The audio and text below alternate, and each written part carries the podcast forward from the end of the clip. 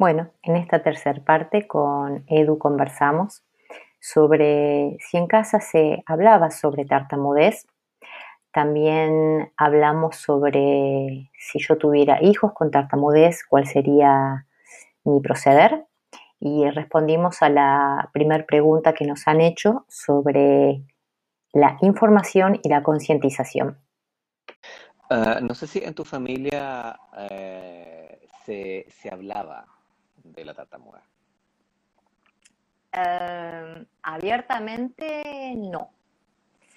Digamos, si bien yo, tuve a mi primo con tartamudez, también. Mi primo, en mi familia yo, soy la prima más chiquita porque vino en contramano de todo el resto. O sea, la más chica de las primas me lleva a mí 14 eh, años.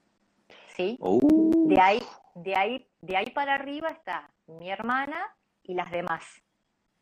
Entonces, dentro de los demás estaba este primo mío, que cuando yo era chica, que cuando yo era chica, lo veía mm. tartamudear mm. y decía, yo seré como él cuando crezca, porque él tenía una mm. tartamudez muy diferente. Pero no, somos todos diferentes. Claro. Em, y mm, me perdí. no sé qué querías decirte con esto. Algo me querías decir sobre si se hablaba en nuestra familia de tartamudez. Ah, eso, eso, mm, eso, eso. Eh, no, no, em, no se conversaba en forma abierta, o sea, mis tíos, mis primos, todos nos veían tartamudear, nos aceptaban. Yo sí tenía conversaciones con mi mamá solamente, Mm. Eh, pero eran esas conversaciones que no hay que tener hoy día, son las que enseñamos que los papás no tienen que tener con sus hijos, en el sentido de que no eran, que no eran conversaciones, eran pautas directamente de mi madre hacia mí. Respirá, quédate ah. tranquila, no te pongas nerviosa. Dale, sí, por supuesto. entonces, las las charlas que yo pude tener con mi madre eran de mm. ese calibre. O sea, era para darme pautas, pero no si yo me sentía bien o mal. Eh, y conforme fui creciendo también, eh, de hecho, conversando con mi esposo eh, sobre, bueno, todos estos años, le pregunté, le digo, ¿alguna vez algún familiar tuyo algún amigo tuyo te preguntó por mí, por mi tartamudez? Me dijo que no. O sea, todo el mundo lo sabía, pero nadie preguntaba nada. Por supuesto. o sea, nunca, nunca se habló. No. No, no, no. Entiendo. Oye, y bueno, aquí iba con haberte hecho esa pregunta. Voy a lo siguiente. Bueno, tú, eres mm, mamá. Em, ¿Has pensado, ¿Has pensado en cómo abordarías la situación de si alguno de tus hijos, hijas, tuviera tartamudez el día de mañana, Laura? Y sí, sí, eh, mm. iría a un fonoaudiólogo directamente.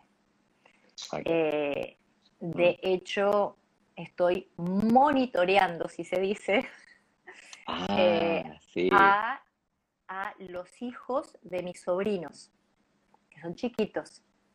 Mm.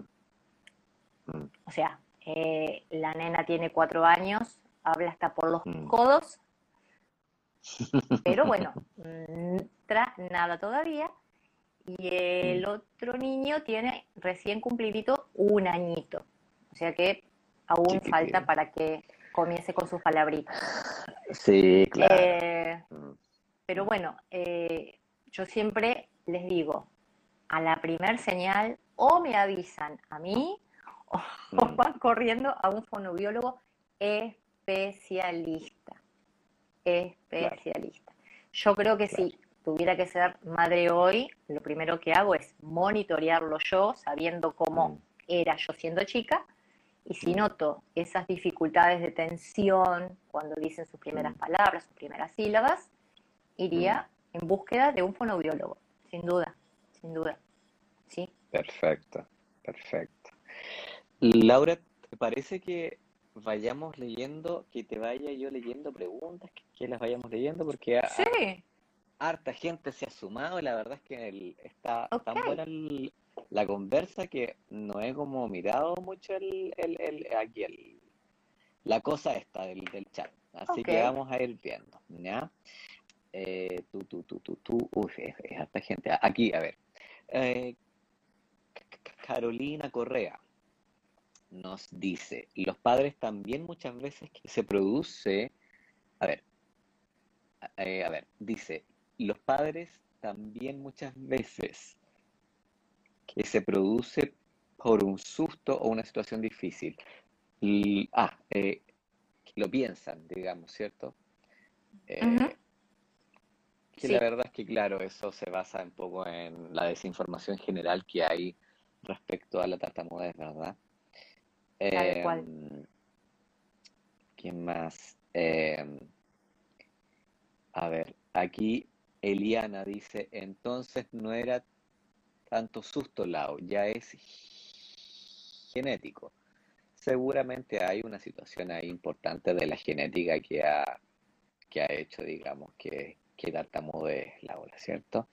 A ver, aquí eh, Carlos M. P. dice, siento que es muy tabú aún el tema de la tartamudez. Hay poca información y muchas veces errada. Eh, coincido. Em, desgraciadamente creo que hay mucha información, demasiada, y hay muchas personas que eh, no sé si es porque no saben, ellos no se han informado bien y divulgan cosas que en vez de informar, desinforman. Mm. Em, muchas veces me ha tocado ver, eh, digamos, algún video en YouTube o post de personas donde ponen, no, no, la tartamudez viene porque sos ansioso y lo ponen con una convicción tal claro. que uno tiene que estar diciéndole, no, no es por ansiedad.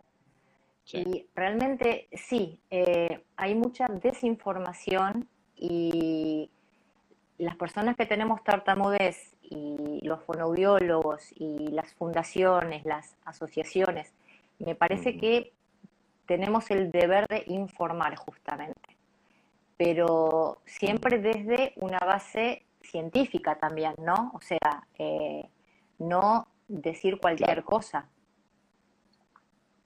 ¿Puede ser que te esté perdiendo? ¿Me estás escuchando vos a mí? Exactamente. En ah. Gloria y Majestad, ahí estás. Está, ah, ok. Sabes que mira, aquí de hecho está la otra, la otra visión respecto al tema. Aquí Eliana Campos dice, hay, me voy a poner los lentes mejor, soy muy piticiego. Dice, hay mucha información sobre la tartamudez. Solo hay que concientizar a las demás personas sobre la tartamudez. Ahora sí, sí, obviamente. Lo que pasa que, mm. si bien hay mucha, claro, ahora hay. Hace 20 años, cuando yo empecé el caminito de buscar información, era muy poquita era muy mm. poquita. De hecho, mm. hoy día en, el interior de la Argentina, en varias provincias, todavía siguen con estos mitos de los que estábamos conversando y no tienen un acceso a fonoaudiólogos eh, o a, un grupo, ¿sí? Eh, digamos que falta eh, información en el sentido de difusión. Si mm. bien hay en Internet, no todo el mundo tiene Internet, como podemos tener tú y yo, que bueno, estamos en ciudades quizás, y es mucho más sencillo. Pero la información también eh, tiene que, que, provenir de lugares eh, llamémosle que eh, sean confiables, ¿sí? Porque en Internet hay de todo. Sí, claro, exactamente. Y muchas veces las personas no saben efectivamente qué es lo que de verdad sirve y lo que en realidad es pura estupidez. ¿Cierto?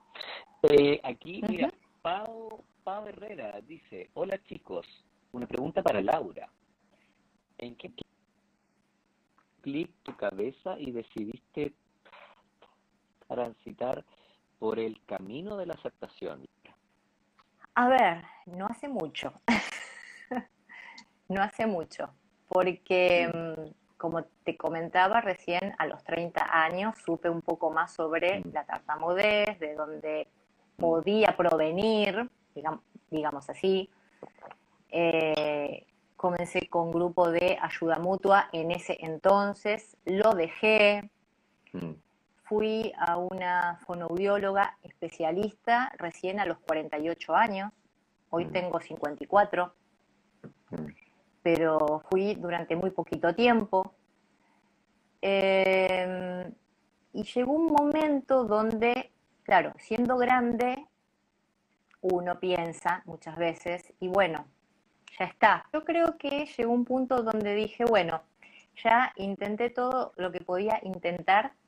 Mm. Em, y comencé a aceptarme en el momento mm. que quise ir a la fonoaudióloga justamente, porque a ver, era como algo que me quedó pendiente, era lo que me faltaba hacer. Yo había transitado también por psicólogos, porque también una de mis creencias era que podía ser psicológica, porque el susto que yo había tenido me había dejado una, una secuela psicológica, mm. ¿sí? Entonces, bueno, fui a varios psicólogos, que obvio que mm no me sirvieron para la tartamudez, mm. pero sí me sirvieron muchísimo para la autoestima. Porque normalmente tenemos autoestima a veces un poco mm. baja, entonces eso nos ayuda a estar un poco mejor. Entonces, a partir de la fonoaudióloga es cuando yo dije, bueno, me tengo que aceptar. Y el aceptarme conllevaba hacer un tratamiento y decir, bueno, eh, yo esto puedo mejorarlo, veré hasta cuánto puedo mejorarlo. y, si no es un 100%, porque no lo es, no hay un 100%, no sé, quizás hay un 95, un 98, ojalá, eh, pero es algo que voy a llevar toda mi vida dentro. Puedo tener etapas súper buenas mm. como etapas súper malas. Entonces, teniendo en cuenta eso, yo dije, me acepto, me acepto con esta característica. Perfecto. Fantástico. Así, de precisa, precisa y concisa, ¿cierto? Maravilloso. Sí. Si te gusta lo que estás escuchando, suscríbete a Spotify, seguime y también te espero en YouTube.